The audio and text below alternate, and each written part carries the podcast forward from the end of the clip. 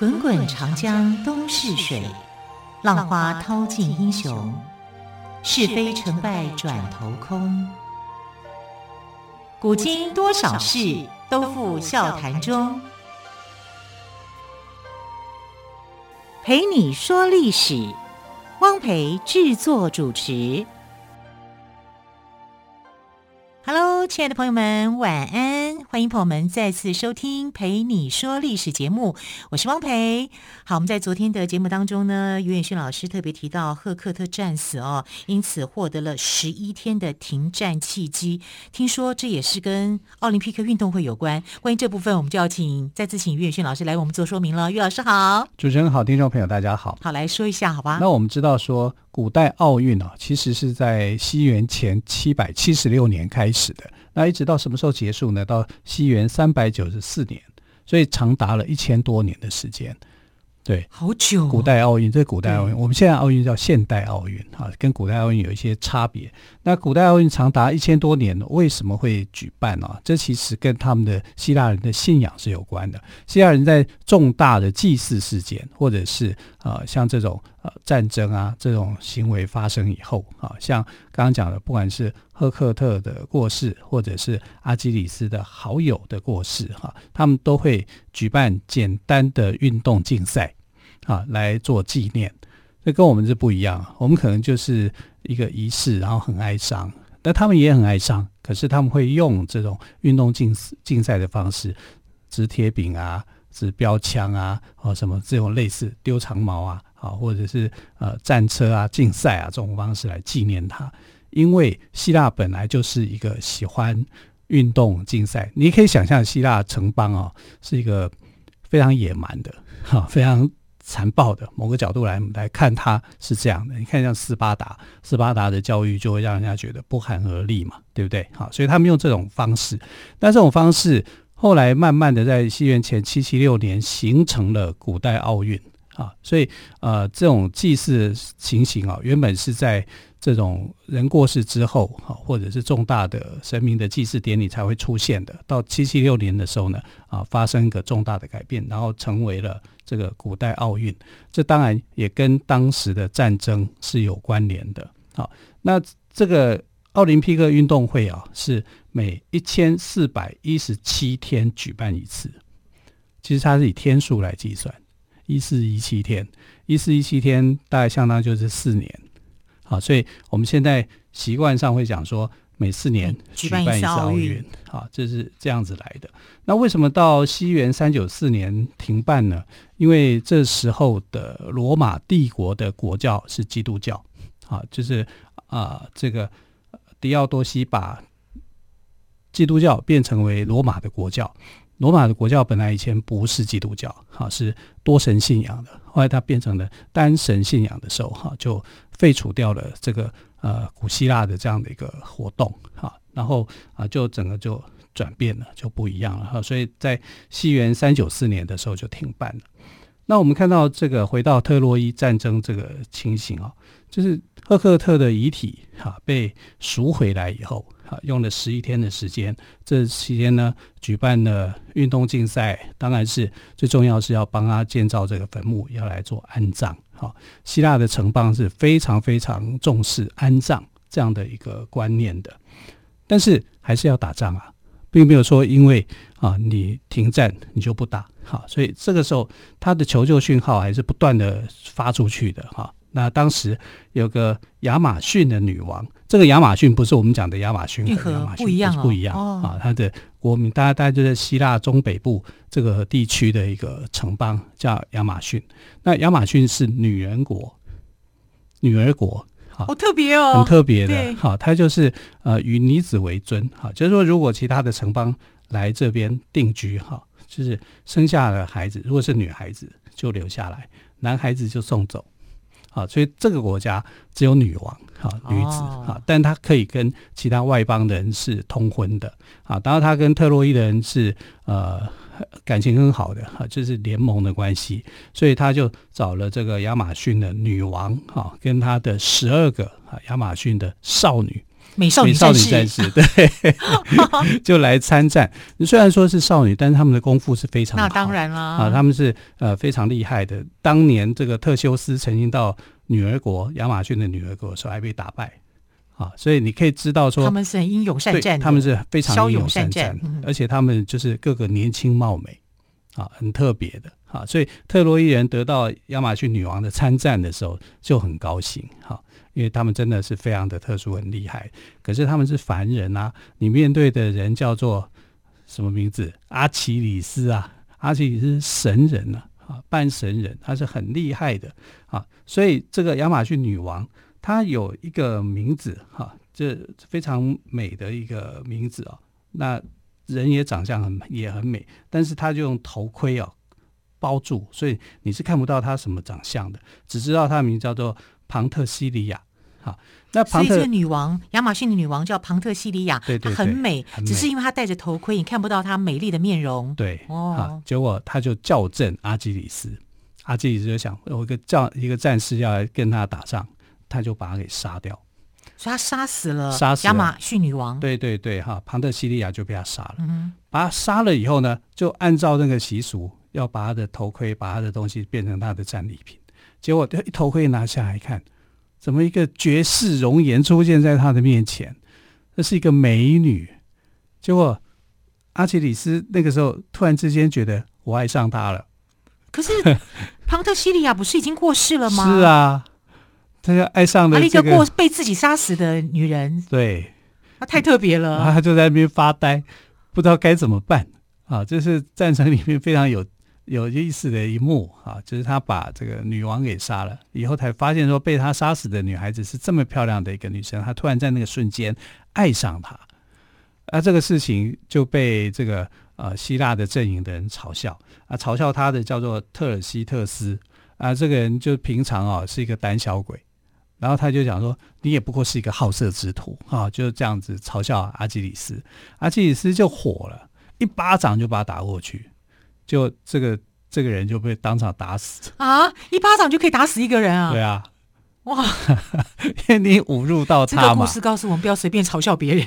对，哈，然后呃，女生也是很厉害的啊，嗯、但是她遇到了阿基里斯，还是没辙啊，因为阿基里斯他你你怎么丢他刀枪不入嘛啊，他没有一个缺点啊。对，那后来呢，有另外一个国家也来参战，啊，也来帮助这个特洛伊啊。那这个国王叫做曼农，他是伊索比亚的国王，哎，非洲了啊，那是非洲的一个国王。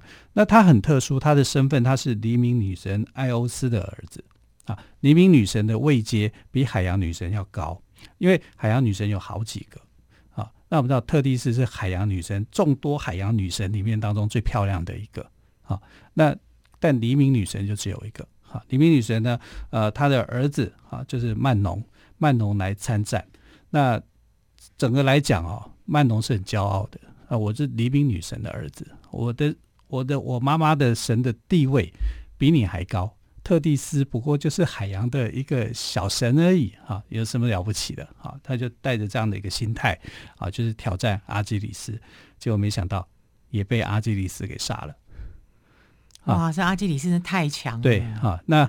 曼农呢死的时候呢，黎明女神是非常伤心的，所以后来就是在这个埃及有个叫卢克索这个地方有一颗石柱，这是天神宙斯哈帮他所立的哈。这当然故事里面说是天神宙斯帮他所建立的。那每天黎明的时候，黎明女神升起的时候，她眼泪就掉下来，掉到这个呃。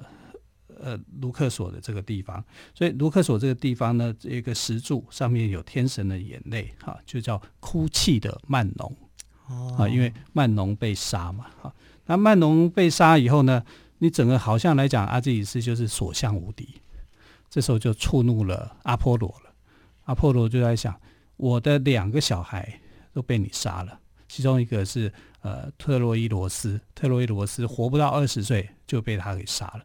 那竟然不知道说他杀了阿波罗的小孩，他很介意，他一直想要找个机会要去杀掉这个阿基里斯。阿基里斯也狂妄嘛，啊，因为啊、呃、怎么样打他都赢，他都赢，他都所向披靡。对，好，那他但是他不能够用神的身份去。对付他。这样的话，其他的神会讲说，你好像公报私仇，哈，你怎么可以这样？但有一个限制，就是你不可以用你自己的亲身神，不可以去对付人，啊，宙斯也反对，哈，那怎么办呢？只好借助对手，哈，去啊、呃、那个对付他。所以找了谁？他找了帕里斯。帕里斯，帕里斯本来就是这个呃特洛伊事件的一个导火线，那个重要的关键人物。那你现在就是要去对上这个阿基里斯，可是怎么对付他呢？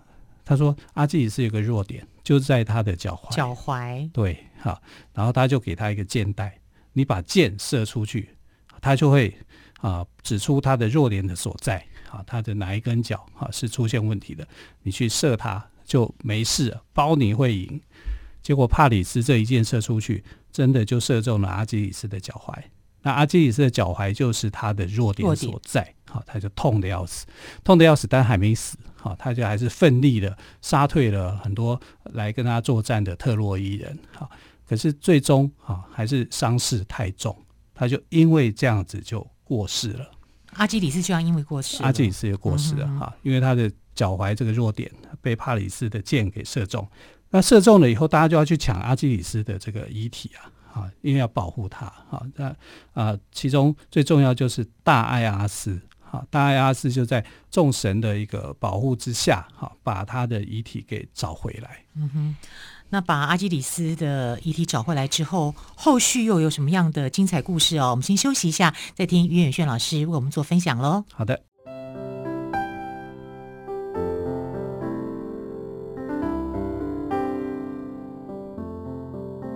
听见台北的声音，拥有颗热情的心，有爱与梦想的电台，台北广播 FM 九三点一。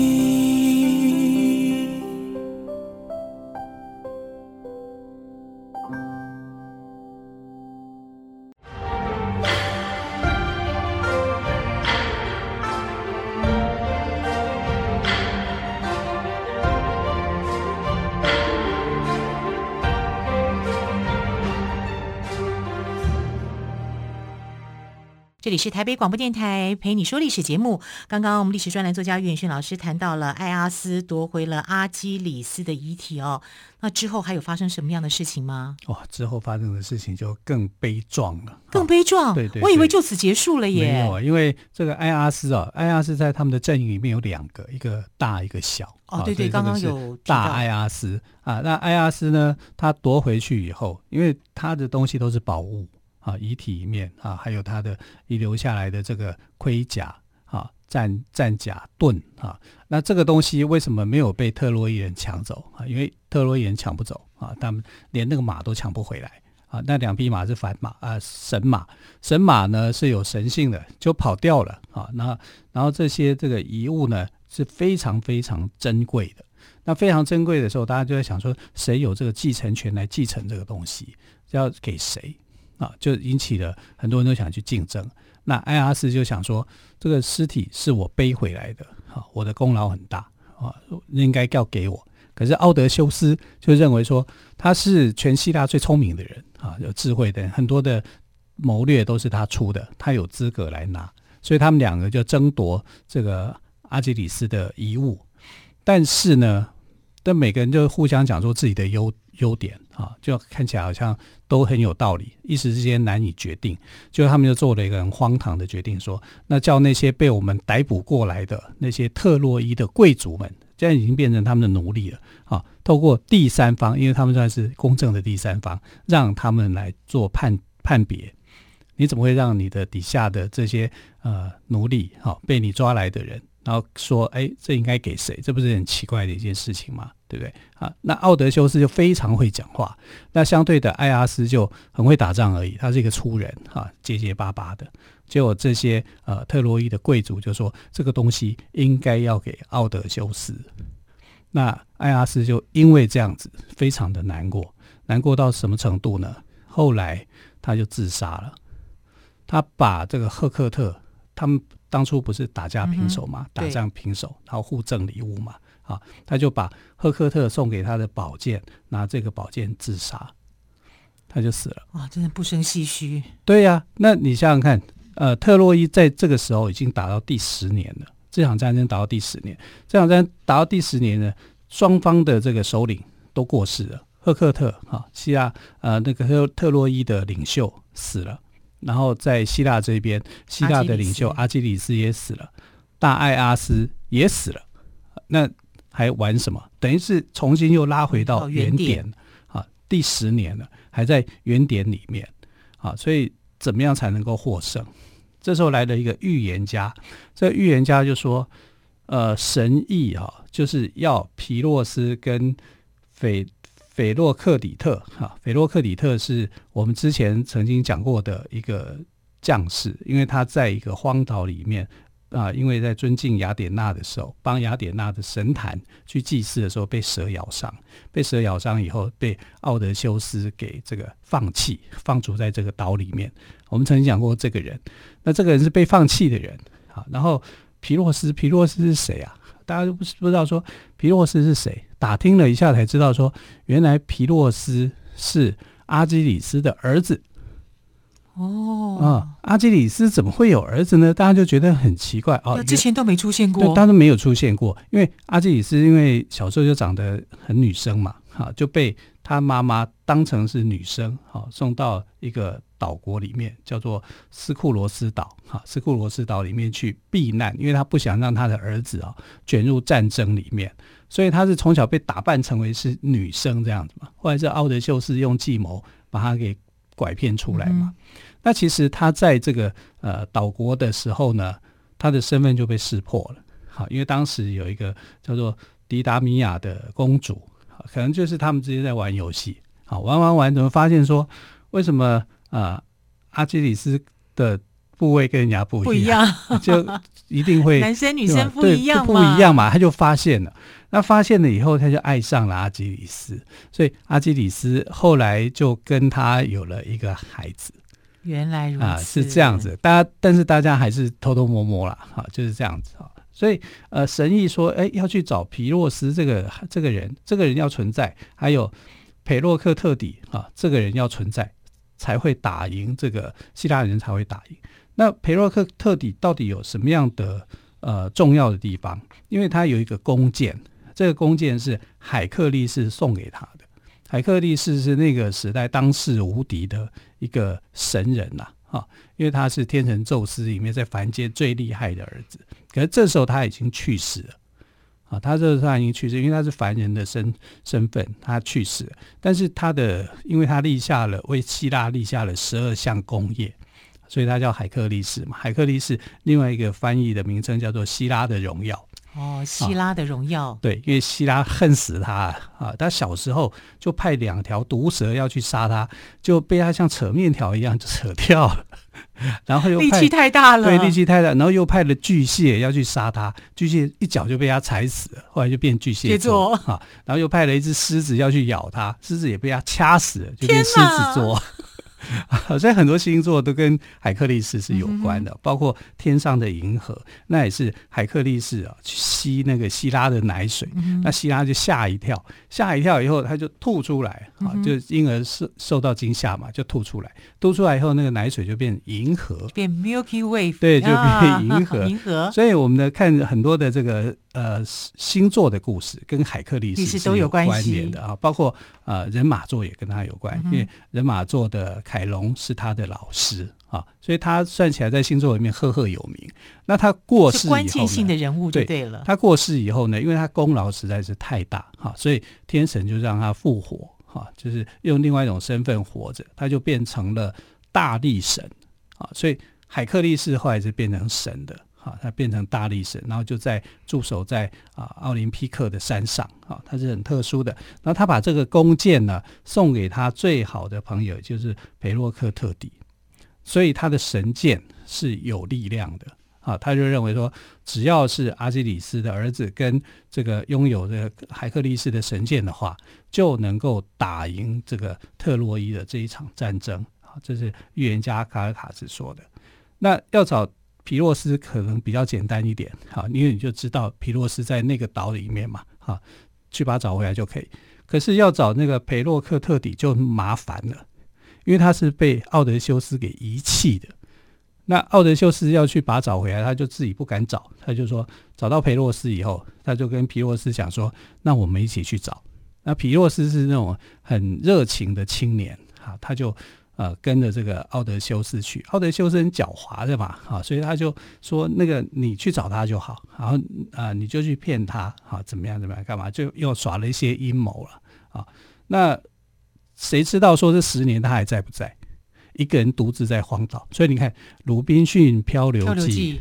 其实最早原型在希腊的故事哦，原来如此。啊、你看到一个人在荒岛里面十年，十年呢，十年荒岛的生涯，对，就他们到了那个岛以后，哎，他真的还活着，他就是还蛮有，还是找到了，还是找到了，找到。但是奥德修斯不敢直接面对他，啊，是皮洛斯啊，去很诚恳的，因为皮洛斯这个人正直诚恳，他不愿意说谎话。啊，奥德修斯要跟他讲的一堆谎话跟一些计谋，啊，他通通都把它说出来。啊，然后，那这个呃，裴洛克底特底特哈、他就觉得说，呃，皮洛斯这个人，这个小孩是很正直的，呃，最主要这个时候，海克力士显灵了，哈、啊，他就跟他的老朋友讲说，你要出征，因为本来这个裴洛克特底啊，他呃，在这个荒岛十年的时候，那整个人就已经心灰意冷了，观念已经改了啊，但海克力士显身。啊，献灵就跟他说：“你要去帮希腊人打这一场仗。”啊，所以后来呢，他就跟着去，啊，跟奥德修斯就算是言归于好了。啊，就这两个人物就来到了这个特洛伊的战场。那来到特洛伊的战场以后呢，裴洛克特底就受到众神的爱戴嘛，喜爱，就让他的伤势很快就复原。啊，他复原以后，就像呃，原来他刚开始的时候身体健康，他就很高兴。嗯哇，故事十分的精彩哦！今天整体来讲，听到的故事真的是惊心动魄。那么，更多更精彩的内容，岳云轩老师明天还会在节目当中跟朋友们做分享喽。